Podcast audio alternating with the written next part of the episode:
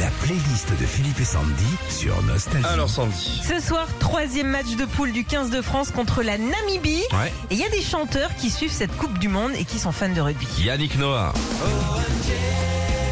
On connaissait son amour pour le tennis, normal, mais il est aussi fan de rugby au point d'être allé cet été au centre d'entraînement du 15 de France à Marcoussis pour les motiver. C'est sympa ça C'est ça. Ah bah surtout que lui, il a le, le verbe. euh, Ouais. Il sait, il sait gagner. Ah bah oui, oui, oui. Vianney.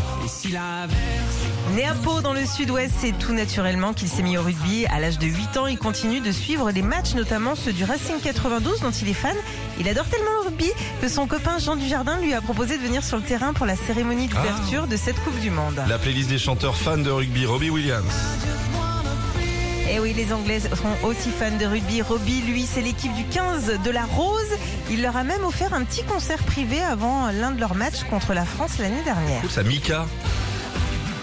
Allez, c'est- Et Eh, il est tellement fan de rugby qu'il a accepté d'être le parrain de la Mêlée du Cœur qui regroupe près de 7000 élèves de CM1 qui chantent tous les hymnes sur cette Coupe du Monde jusqu'au 28 octobre, jour de la finale. Et Francis pour terminer. Ah bah oui, on s'en doutait, le rugby et Francis ça fait un. Cette passion, il l'a depuis euh, l'âge de ses 10 ans quand son père l'emmenait voir jouer à Jeun tous les week-ends.